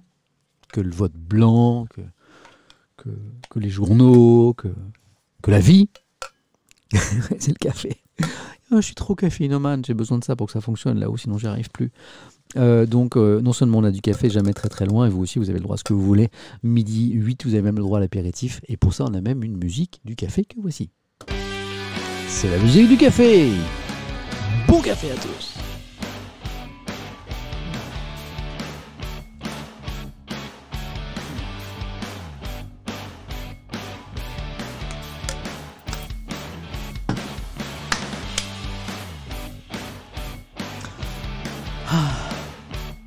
Oh, ça fait du bien. J'arrive pour le café, c'est nickel. Oh, t'as loupé, tu t'arrives. Euh, oh, il faut Ego Trip 92. Refais-toi le replay parce qu'on on a fait un truc sur euh, la Birmanie au tout début qui était vachement important à propos d'une petite fille. Je t'en dis pas plus. juste le replay du début parce que c'était histoire de rendre hommage à, cette petite fille de 10 ans en Birmanie. C'est la une du New York Times. Alors, revenons un peu sur la crise sanitaire avec cet article très intéressant du Parisien de ce matin, page 11. Maman travaille papa avec les enfants. Vous savez quoi? C'est un petit peu ironique ce titre. Parce que c'est pas du tout le constat que fait euh, le journal. Bon, les écoles sont fermées, sauf pour euh, les, profs qui accueillent les, enfants de soignants, bien sûr. Hein. Euh, mais les écoles sont fermées, les enfants sont à l'école. Et à votre avis, qui, euh, qui continue à, travailler en télétravail, qui continue à faire les courses, qui euh, fait la cuisine, qui fait un peu de ménage, qui en plus euh, donne les cours aux enfants, les encadre pour l'école à distance. Eh ben c'est pas trop les garçons. Pas trop trop. Il y a des progrès, mais pas trop trop. À partir de ce matin, les écoles sont fermées, les élèves doivent cette semaine suivre les cours, blablabla, blablabla, mais un seul des deux parents a droit au chômage partiel. Ok, ça c'est le cadre. Et maintenant, Lisons Parisien. Reste la question du partage des tâches domestiques et parentales. Hein. Euh, différentes études attention messieurs, vous allez en prendre un petit peu pour votre grade, ont montré que les femmes ont été les grandes perdantes du premier confinement. C'est ce qu'indiquent les sociologues de l'Institut national d'études démographiques, l'INED, Anne Lambert et Joanie Cahouette Ramblière. D'après les chiffres de l'INSEE, en confinement, les femmes ont continué d'assurer l'essentiel des tâches domestiques et parentales. 19% des femmes et 9% des hommes de 20 à 60 ans ont consacré au moins 4 heures par jour en moyenne aux tâches domestiques. Donc les hommes sont présents. C'est pas qu'ils font rien, c'est qu'ils font moins. Soyons euh, voilà. La charge mentale dont nous parle Reine. Oh Reine des Nems. Oh, oh est-ce qu'on peut, est-ce peut applaudir ce pseudo Reine des Nems? Oh je kiffe. C'est pas mal Reine des Nems. C'est mignon non? Hein, Vous êtes d'accord? Oh, j'adore. Euh, donc, c'est pas que les, hommes font, font rien, c'est qu'ils font moins. Euh, on continue. 43% des mères et 30% des pères ont passé plus de 6 heures quotidiennes à s'occuper des enfants. C'est pas que les hommes font rien, ils font moins, soyons, soyons, voilà, juste. Ce sont elles aussi qui ont arrêté de travailler le plus souvent, 35% contre 26% pour les hommes. Ce qui est intéressant, c'est de voir que bon, les femmes font plus, mais on voit aussi que les hommes font un peu ça progresse. Cela peut s'expliquer de différentes manières, explique donc les deux sociologues que j'évoquais à l'instant. La femme a plus l'habitude de s'occuper des enfants, et dans les couples, on a estimé que c'était elle qui était la plus compétente pour faire l'école. Ça arrange bien les, les messieurs, ça. Il y a aussi une raison économique, bah oui. Les femmes sont moins bien rémunérées, et si elles arrêtent de travailler, bah ça induit une baisse de revenus moindre. ok? Par ailleurs, au printemps, 2020, les hommes et les femmes n'ont pas pris en charge, ah ben c'est pas tout, ça celle-là elle est bonne aussi. Au printemps dernier, donc les hommes et les femmes n'ont pas pris en charge le même type de tâches, euh, rapporte Julie Landour, qui est maîtresse de conférence à Paris Dauphine. Ce sont les femmes qui ont pris en charge les tâches les plus ingrates et contraignantes comme le suivi scolaire, tandis que les hommes ont souvent géré les activités sportives en extérieur, où ils étaient aussi dans une certaine détente. Mais les filous Les messieurs Bon chéri, euh, je te laisse euh, gérer les cours là, parce que je t'ai quand même plus... T'as plus de patience que moi. Hein. mais euh, je vais, moi je vais aller... T'inquiète, je vais les sortir pour jouer au foot. Ils sont malins. Ils sont malins. Ils sont malins. une question très pertinente de Bjarki25. Tu te sens concerné par cet article, Samuel Etienne? Parce que je fais le malin, et je vais être tout à fait honnête. Moi, j'ai bien conscience que hein, nous, les hommes, on a à faire des efforts. Et donc, j'essaie au maximum au quotidien de participer à l'éducation des enfants, au repas, euh, je change les couches, euh, voilà, je, fais les soins, euh, je, je, suis un peu maniaque du ménage, donc je fais un peu le ménage, voilà, je, participe, bon, tout ce qui est école, tout ça. Mais, mais je vois bien que je fais un peu moins. Que malgré, j'essaie d'être un homme moderne malgré mon vieil âge, euh, je, fais un peu moins, je fais toujours un peu moins. Je fais toujours un peu moins dans le soin, toujours un peu moins dans. Voilà, euh, j'habille les enfants, mais je le fais moins qu'Hélène, je le fais moins souvent. Je donne à manger, mais je mais je le fais moins souvent, etc. Voilà, donc euh, bon, je, je, sais que, voilà, que même quand on fait des efforts, eh ben, on est prisonnier de plein de trucs. Et tant Hélène, qui sait me prendre, me dit, bon, elle me dit, voilà, elle me fait, fait sentir que malgré mon discours d'homme moderne, ben, euh, dans les faits, j'ai encore des progrès à faire. Voilà. Donc euh, j'en parle d'autant plus facilement que moi aussi, je bats ma culpe avec, le Parisien, ce qui est très classe. Bon, après ce mea culpa, ce mea maxima culpa, c'est ma faute, c'est ma très grande faute. Il me reste un peu de latin de quand j'étais à l'école avec euh, les prêtres et les, pères. passons à quoi? Oh, Au Figaro. Oh là là, on repart sur un truc lourd, hein. l'euthanasie. On en parle pas mal ces derniers temps. Légalisation en Espagne, des cas très touchants euh, en France. Récemment, on a parlé d'une histoire d'une élue de Franche-Comté qui a dû partir dans un pays européen pour, pour qu'on lui donne la mort, parce qu'elle avait une maladie incurable avec de grandes douleurs. Et on en a reparlé récemment parce qu'il y a une proposition de loi qui arrive à l'Assemblée. Et si cette proposition de loi était votée, alors euh, ça ne se fait pas comme ça, il faut que ce soit voté par l'Assemblée, il faut que ce soit voté par le Sénat, etc. Mais si cette proposition de loi était votée, proposition de loi, donc elle vient des députés, elle ne vient pas du gouvernement. Sinon, on dirait projet de loi. Hein. Donc c'est important de dire proposition de loi parce qu'on comprend qu'elle vient pas du tout de la majorité actuelle, enfin pas du tout de l'exécutif, mais elle vient bien de députés. Voilà, c'est pour ça qu'on n'est pas sûr qu'elle passe. ok? Donc, mais si, si elle est votée, l'euthanasie est légalisée en France. Voilà. Alors on en a parlé déjà à plein de reprises et il y a du nouveau avec bah, une prise de position de Michel Houellebecq, certains m'en parlaient dans le chat tout à l'heure, euh, une, alors, radicalement opposée à l'euthanasie. Alors, moi je donne pas mon avis là-dessus parce que je veux pas fausser le débat, puis on, a déjà fait des sondages, mais euh, c'est intéressant. C'est intéressant parce que bah, c'est construit. Il ne dit pas je suis contre l'euthanasie, je suis pas contre l'euthanasie. Il, y, a un article que je vous invite à lire, qui est page 16, parce qu'on va pas le lire en entier, regardez. C'est tout ça. Mais essayez d'accéder, euh, ou dans la version papier, dans la version numérique, à cet article de Michel Houellebecq dans le Figaro aujourd'hui, même si vous êtes pro-euthanasie, hein, pour l'euthanasie, parce que, parce que le truc est construit. Parce que, bon, euh, Michel Houellebecq, euh, moi je connais pas son œuvre littéraire, mais bon, en tout cas, voilà, le truc est construit, quoi. Je veux dire, voilà, il explique pourquoi il est contre l'euthanasie. Et il dit notamment ceci quelques jours d'un vote à l'Assemblée sur la fin de vie, euh, il prend position dans le Figaro, dans le prolongement d'une œuvre qui explore les failles et les tentations de la société, c'est vrai qu'on peut caractériser son œuvre littéraire comme ça, il s'élève contre la légalisation de l'euthanasie, qu'il considère comme une rupture anthropologique irrémédiable. Lisez si vous avez le temps, si ça vous intéresse. Euh, voilà. Je vois pas en quoi son avis est intéressant. Il est écrivain, pas politique, donc pas décideur. Chérilise, mais c'est pas le problème. Mais en fait, on s'en, enfin, fout de que les politiques pensent. Ce que je veux dire, c'est que c'est, intéressant pour se faire sa propre opinion à soi. Franchement, pourquoi Michel Houellebecq, serait moins bien placé pour avoir des arguments euh, intéressants à étudier, plus qu'un homme politique? Ce qui est intéressant, c'est ce que vous en pensez, vous. C'est ce que vous en pensez, vous, pour décider pour vous-même.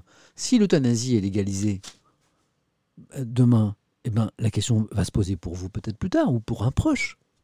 Donc il faut que vous ayez une opinion là-dessus.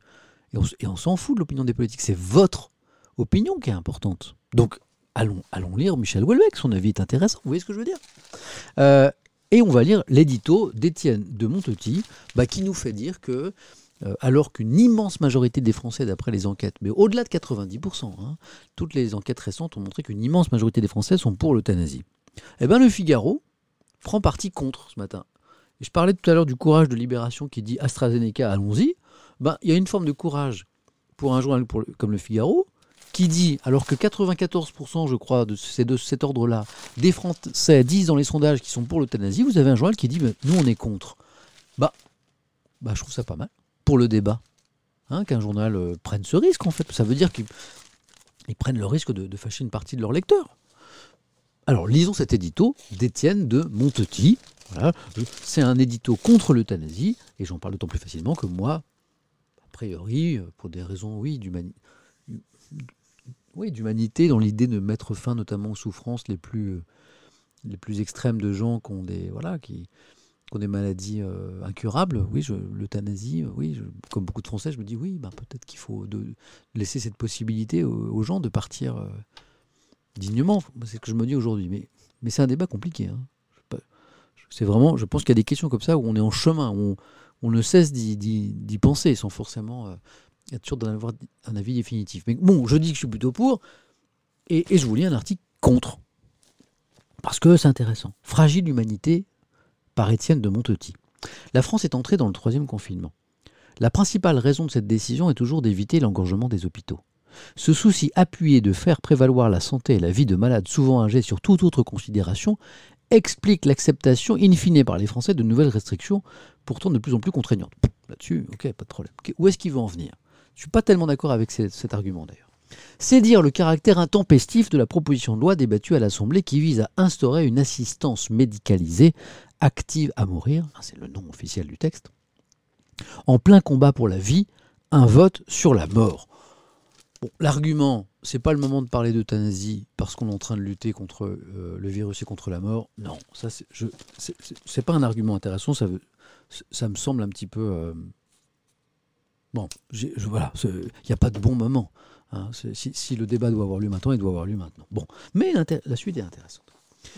Euh, ce texte demande un droit à une fin de vie libre et choisie. Et Étienne de Montetti écrit Derrière ces périphrases se cache le visage terrifiant de l'euthanasie mot qui n'est pas employé tout simplement parce que sa réalité fait peur à juste titre. Les éternels arguments sont avancés. Cas extrême qui suscite la compassion, sondage favorable, hein, je vous en parlais, et enfin retard de la France. Les plus modérés avancent que la loi Leonetti-Claes, qui est la loi actuelle hein, sur la, fin de vie, sur les soins palliatifs, serait mal connue, mal appliquée. Des détresses, l'imperfection d'une loi doivent-elles pour autant pousser une société à consentir à ce geste grave que constitue l'interruption légale d'une existence, fût-ce pour toute personne en phase avancée ou terminale d'une infection grave et incurable, lui infligeant une souffrance physique ou psychique, il reprend les termes en fait de la loi. Sa souffrance, n'appelle-t-elle pas au moins, au contraire, sollicitude des soins éventuellement palliatifs? En fait, l'édito, c'est la même position finalement que Michel Houellebecq, c'est plutôt qu'autoriser légalement la fin de vie, l'euthanasie, c'est euh, mettons le paquet sur les soins palliatifs, sur ce qui permet à une personne très malade de, finir sa vie euh, sans la douleur. C'est le, contrepoint du Figaro, enfin dans cet édito. Voilà. Bon, c'est un peu, c'est l'idée forte de l'article. Le pacte avec la vie, des origines à la fin, est une marque de notre civilisation. Qu'elle soit très fragile, euh, rendue incertain par les lois bioéthiques. Inlassablement, cependant, l'esprit humain cherche la voie étroite entre une juste prise en compte de situations dramatiques et des principes seuls capables de construire une société et de protéger les plus faibles. Un équilibre est à maintenir, pour euh, l'auteur de l'édito. Cela demande de l'humilité, afin d'écarter la tentation prométhéenne qui est dans l'air du temps de tout régir jusqu'à la vie et à la mort. Débat compliqué. Mais vous aurez compris que le Figaro, là, prend position. C'est une forme de courage sur un sujet compliqué en disant qu'ils sont plutôt contre l'euthanasie. Je suis sûr que si on va interroger les journalistes du Figaro, euh, ils vont être très partagés sur la question d'ailleurs. Mais c'est, en tout cas, c'est la position qui est exprimée en une. Voilà, ça vous fait beaucoup réagir. Hmm, je remonte un petit peu dans le chat quand même. Hmm. Hmm. Ah oui, chacun. Eh. Certains me racontent des histoires très touchantes de proches d'ailleurs dans le chat, là, de grands-parents par exemple, qui sont parfois partis dans des, des douleurs. Hmm. Oh, franchement, eh non, c'est pas possible ce commentaire. Oh, tu l'exprimes correctement, donc on va pas, on va pas le ban, hein, mais dis non, euh, c'est extrême un peu ta pensée, euh, Titine et Stat. C'est normal que les gauchistes soient plutôt pour l'euthanasie, on y trouve plus de suicidaires, de faibles, alors qu'à droite, ils encouragent plutôt à se battre, à ne jamais faiblir. Ah bah dis ta vision de la politique, toi, elle est, euh, elle est manichéenne. Donc en fait, à gauche, c'est des fiottes et à droite, c'est des, gens forts, quoi. bon, tu l'exprimes avec correction et respect, donc euh, pour moi, ça, s'exprime, ça se lit, mais euh, ouf, c'est. T'as une lecture qui est un peu. Waouh! hardcore, quoi. Bon, c'est pas la mienne, mais t'as le droit de l'exprimer. Et, je pense que même quand on est vraiment... Là, je suis pas du tout d'accord avec toi. Mais, mais c'est intéressant d'en parler, parce que même si on n'est pas d'accord, l'échange, c'est intéressant. Et puis, je suis sûr qu'on pourrait se parler, et pas forcément se convaincre l'un l'autre, d'accord, mais à un moment, euh, peut-être que je te convaincrai sur un ou deux arguments, toi peut-être que tu vas me faire réfléchir sur d'autres. Moi je sais qu'en quatre mois de, stream avec vous, là, il y a des, des sujets sur lesquels j'ai évolué par mes échanges avec vous. Voilà. Donc, euh, plutôt que de dire Ah, Bert, qu'est-ce qu'il pense euh, C'est totalement teubé, je dis Écoute, c'est un peu extrême, mais euh, on pourrait en parler. Je crois plus à ça, moi. Plus à ça. En tout cas, la personne a fait, fait, fait, le, fait l'effort de, d'exprimer sa, pensée, même si elle est un petit peu radicale. Et ça, je, je, valide, à mort. je trouve que cet espace est intéressant pour ça. Vous voyez, c'est pas Twitter, là. Les gens s'expriment, font des efforts. C'est pas. Voilà, c'est pas. moi, j'aime bien cet espace. Euh, c'est dommage, le seul argument que tu dis, c'est un extrémiste. Oui, c'est juste un exemple pour montrer que voilà, c'est parce que ce qui est intéressant aussi, c'est qu'on. vous êtes, vous êtes, votre immense majorité ici est pour l'euthanasie. Donc je pourrais lire plein de messages pour dire, bah voilà, vous avez raison. Non, ce qui est intéressant, c'est d'aller à contre, à contre-courant, hein, pour voir que tout le monde ne pense pas comme, comme la majorité. Que voilà, c'est ça qui est intéressant. On est dans un pays où on peut faire ça. Il y a des pays comme la Birmanie en ce moment où on ne peut pas exprimer d'idées. Donc félicitons-nous de ne pas être d'accord. Voilà. Mais non Liquette me dit il a fait le message le plus provocateur pour aussi pour avoir des réactions. Non, c'était pas du tout l'idée. C'était pour montrer qu'on peut échanger même quand on n'a pas du tout la même conception. Je suis pas d'accord avec ce que pense la personne, mais on peut en parler. C'est ça que je veux dire. C'était pas, je cherche pas à faire de la provocation. Euh, l'audience ici, je m'en fous et je vous rappelle que je tire pas un euro de cette histoire. Depuis 4 mois, euh, j'y passe euh, entre 2 et 4 heures par jour minimum. et je gagne pas de sous. Je m'en fous de l'audience, des, réactions. Un carré. Allez. L'opinion. L'opinion nous parle d'économie, mais alors ça, c'est vraiment c'est, de l'économie passionnante. Euh, l'onde de choc du New Deal de Joe Biden. New Deal, on se dit, voilà, là, ils veulent vendre du papier. New Deal, Roosevelt, la crise de 29, et oh, et oh. Bah si, hein, c'est énorme.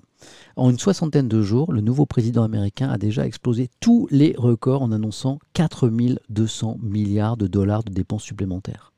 4200 milliards de dollars. Penchez-vous sur les, la, relance, euh, la relance en France, euh, relance au niveau européen, vous verrez, ce pas les mêmes chiffres.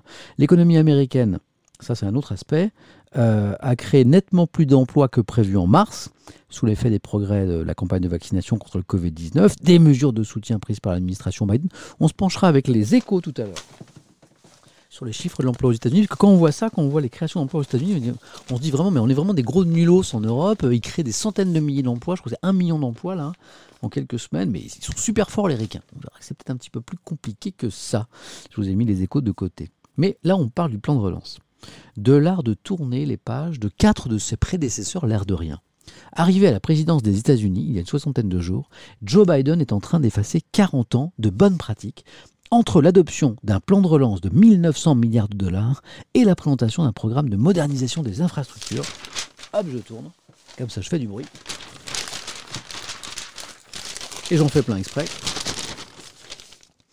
D'un montant de 2300 milliards. Ça, c'est pour les, les grands travaux.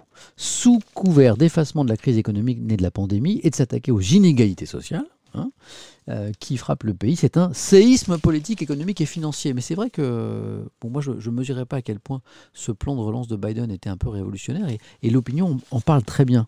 Alors que l'administration Biden planche sur un troisième plan en faveur des familles, dont le montant avoisine les 1000 milliards de dollars, ça rigole pas là-bas une référence à la nouvelle donne, New Deal, initiée par euh, Franklin Delano Roosevelt, président de 33 à 45, qui lancera une série de programmes d'assistance sociale et d'aide au travail alors que le pays traversait la Grande Dépression après le crack de Wall Street dont je vous parlais tout à l'heure. Suivront dans un second temps de profondes réformes de structure pour arriver à une meilleure répartition des ressources.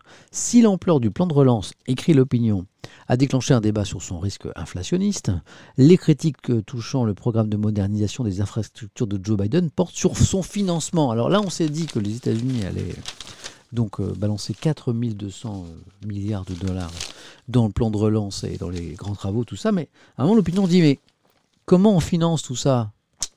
Bonne question. Euh, il entend en effet, Biden, remettre en cause la réforme fiscale de Donald Trump en relevant le taux d'imposition sur les bénéfices des sociétés de 21 à 28% Donc c'est l'impôt qui va financer ça. Hein, ceux qui disent aux États-Unis ils ne payent pas d'impôt, donc le, taux sur euh, l'IS, euh, l'impôt sur les sociétés, va passer de 21 à 28% Il prévoit aussi la hausse de 10,5 à 21 x 2, bim, du taux minimum d'imposition des filiales étrangères des entreprises américaines. Alors, pour l'opinion, qui est un journal qui est libéral, qui est un journal qui soutient les entreprises, bah, eux, ils ne trouvent pas ça super. Euh, et ils écrivent Ce serait malvenu dans une période de récession et de graves difficultés d'augmenter les impôts. Donc, l'opinion donne son avis là. S'il y a une quatrième vague pandémique, malgré la campagne de vaccination, cela pourrait être dramatique tant politiquement qu'économiquement. Voilà. Bon, dossier intéressant sur ce plan de relance. 28% quand tu vois qu'en France c'est presque 50%. L'impôt sur les sociétés en France c'est 50%. Me dit quelqu'un dans le chat, c'est marrant, c'est pas, pas le chiffre que j'avais, alors il faut que je m'actualise. Parce que ce chiffre, impôt montant, c'est pas, pas plutôt autour de 30% en France Montant, impôt. On ça tout c'est l'avantage d'Internet magique. Euh, en France. 50% L'impôt, l'IS alors c'est combien l'IS? Hop. Bon, là, je suis sur euh, impôtgouv.fr. Bon, on va dire que c'est à, peu près fiable. Là, en haut à gauche. Euh, IS, impôt sur les sociétés. Entre 0 et 38 000 euros, 15%. Euh, entre 38 000 et 500 000, 28%. Voilà. Et au-delà de 500 000, 31%. Bon, c'est pas 50 c'est ce que je pensais. Et puis à partir du 1er janvier 2022, puisqu'il y a une réforme en cours, 15% toujours en dessous de 38 000 et 25% au-delà. Bah, désolé, mais j'aime bien vérifier les chiffres. Le 50%, euh, là, c'était n'importe quoi. Alors, ah, peut-être peut cumuler avec autre chose, alors. Hein? D'accord? Je cherche quelqu'un qui me défend un peu le 50%. Bah, quelqu'un me dit euh, j'irai 30% l'impôt sur les sociétés, il faut arrêter de dire des bêtises. On vient de voir même que à partir de, 1er janvier 2022, ce sera moins, ce sera 25. Voilà. Donc le 50, je ne sais pas d'où euh, il sort ton 50. Je ne sais pas si tu as voulu euh, ajouter quelque chose. Mais là, on parlait de l'impôt sur les sociétés.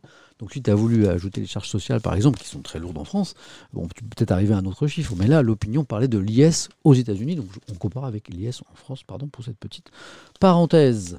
Voilà. Mais le 50% ne me parlait pas beaucoup, en tout cas sur euh, l'IS. Mais peut-être que tu as voulu ajouter autre chose, je ne sais pas. Qu'est-ce qui nous reste? Oh, je commence à avoir faim. Je sais parce que j'ai des. dans mon ventre et vous entendez peut-être d'ailleurs. Voilà. Hmm. Compliqué le chat aujourd'hui. Non, c'est pas compliqué le chat, c'est on échange, c'est tout. Non, c'est pas compliqué, me dit à Richard euh, c'est pas compliqué. Non, c'est on échange. C'est ça qui est bien ici. Une fois qu'on peut échanger. Euh, allez, penchons-nous sur euh, les emplois aux États-Unis, parce que les chiffres sont complètement dingues quand on voit comment, comment l'emploi repart. On se dit, si on lit vite, on se dit, waouh, ils sont tellement forts, mais les Américains, quoi. Et c'est plus compliqué que ça. Regardez, ce matin, je lis la France Info, là, en préparant la matinale. Reprise, le chômage recule fortement aux États-Unis. En mars, 916 000 emplois ont été créés. En un mois, ils créent un million d'emplois. Meilleure performance depuis l'été dernier. Mais je me dis, mais waouh hein, Les États-Unis pourraient connaître une année 2021 record en termes d'embauche. Les économistes estiment que plus de 6 millions d'emplois pourraient être créés en l'espace de 12 mois. Waouh là, je me dis, waouh Puis après, je lis une phrase euh, ce serait toutefois encore insuffisant pour revenir à la situation pré-Covid. Comment ça?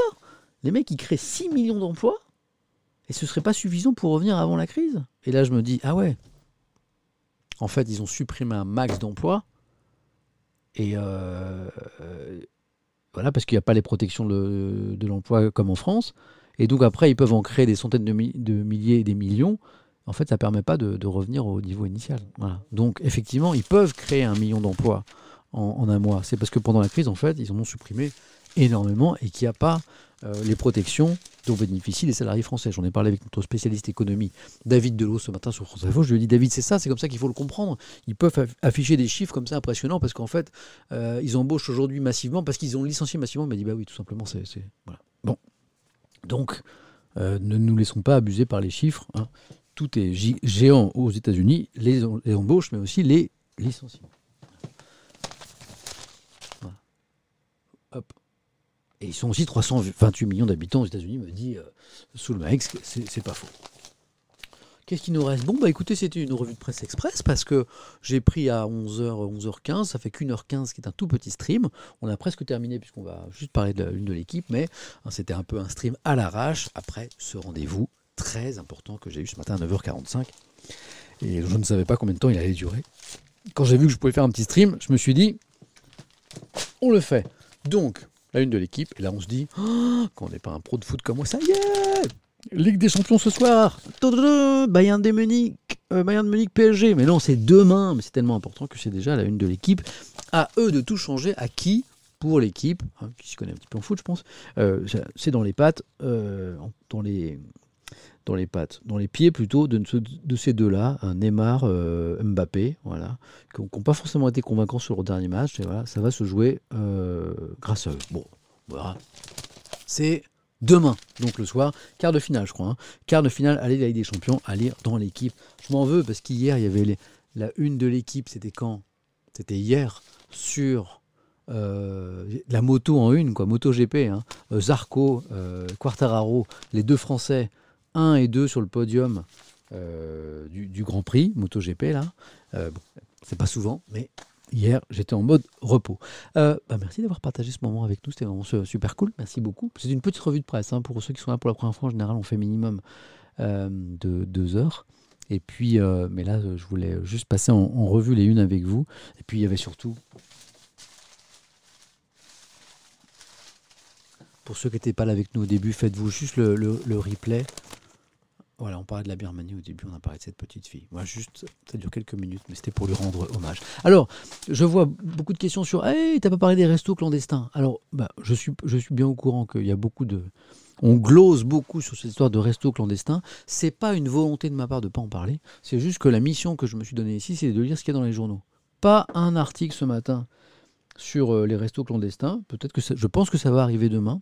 Donc vous avez vu ça sur Internet, vous avez vu ça à la radio euh, ou à la télé. Dans la presse, il n'y a pas d'article ce matin. Mais, euh, je, mais je suis sûr que demain, il y en aura. Donc voilà, je vous en parlerai. Vous êtes au courant de l'affaire, euh, Chalençon, euh, resto clandestin, ministre pas ministre. Euh, bon. Est-ce que, ce monsieur Chalençon est digne de confiance Est-ce qu'il raconte des cracks Il dit il a dit après que c'était une vanne. M6 qui, a, qui, a, passé l'enregistrement a dit bah non, il rigolait pas. Bon, qu'est-ce qu'il faut penser de tout ça? Il y a What Love qui me dit à vous Samuel que tu étais. Je peux, je vous jure, madame. Je vous, jure, madame. Je sais pas si vous avez la rêve du film. Je vous jure, madame, que j'étais pas que, que, que, je participe pas à ce genre de, dîner euh, clandestin. J'ai autre chose j'ai plein d'autres choses à faire, notamment être avec vous, et c'est bien plus sympa. Mais dès que j'ai des articles là-dessus, je vous les lirai. Promis. Euh, ici, on lit le canard enchaîné. un peu qu'on lit le canard enchaîné demain, on est mercredi, on lira le canard. Hein, les yeux dans les yeux. Les yeux dans les yeux, je vous le dis. Les yeux. Les yeux dans les yeux, je participe pas à les restos clandestins. La vie est un long fleuve tranquille. Hein, ne, jurez pas, Marie-Thérèse, ne jurez pas. Vous avez la ref, c'est cool. Euh, donc le canard, on le lit demain, bien sûr. Promis, promis. Si dans le canard, il n'y a pas un truc sur la chalençon, ça m'étonnerait bien. Donc, euh, merci à tous d'avoir partagé ce moment. C'était, euh, c'était super sympa. C'était encore un bon moment. et puis, je vous souhaite une belle journée. C'est bizarre, on a, lancé une semaine pourrie au niveau de la météo et une belle lumière. Par contre, ça caille, si vous n'êtes pas sorti, couvrez-vous bien. Euh, maintenant, je vais aller manger, mais avant, on va faire un petit raid. C'est mon petit kiff de la fin. Systématiquement, je vous invite à aller découvrir le travail d'un streamer, d'une streameuse, juste après, quelqu'un qui fait euh, un truc super intéressant sur Twitch, mais qui n'est pas très connu, qui a quelques dizaines de viewers, hein, et puis euh, ben, à qui on fait un petit peu de pub. Donc proposez-moi des gens Merci, vous êtes super, merci pour vos messages. Des, des, noms de, streamers, de streameuses dans le chat, je regarde et dans une ou deux minutes, euh, je vois déjà plein de propositions, eh bien on va faire un raid, selon l'expression consacrée vers ce streamer, cette streameuse, c'est toujours des jolis moments, c'est toujours des, une belle surprise, c'est toujours sympa. Voilà. Euh, prenez bien soin de vous, et puis on se retrouve euh, demain matin. J'ai une réunion à France Info à 8h30, donc je vais streamer un petit peu tard aussi, mais promis, je serai là demain matin. J'aime trop cet exercice. Ah, et soyez heureux surtout. Allez, on fait un dans un instant. À très vite. Bougez pas, hein, ça dure une ou deux minutes le temps que je trouve ça. Bougez pas, bougez pas.